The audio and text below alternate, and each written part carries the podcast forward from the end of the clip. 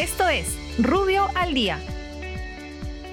Buenos días, soy Raúl Campana, abogado del estudio Rubio Leguía Norman. Estas son las normas relevantes de hoy, viernes 27 de noviembre del 2020. Presidencia del Consejo de Ministros. La presidencia del Consejo de Ministros incorpora en la fase 4 de reinicio de actividades al transporte turístico acuático con el aforo al 100% en los ámbitos marítimo, fluvial y lacustre.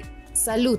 El Ministerio de Salud prorroga el estado de emergencia sanitaria por el COVID-19 por el plazo de 90 días calendario adicionales a partir del 7 de diciembre del 2020. Economía y finanzas. El Ministerio de Economía y Finanzas amplía el beneficio de apoyo solidario económico a favor de los deudos del personal de la salud fallecidos hasta el 31 de diciembre del 2020.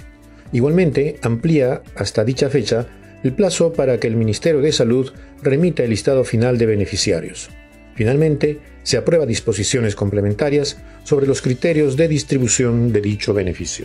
Ocinermin. El Ocinermin aprueba disposiciones para la implementación de los sistemas de gestión de seguridad de procesos en las instalaciones donde se realizan actividades de refinación y procesamiento de hidrocarburos.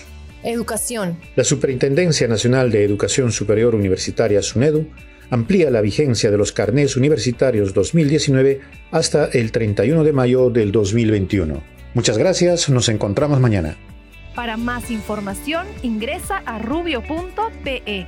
Rubio, moving forward.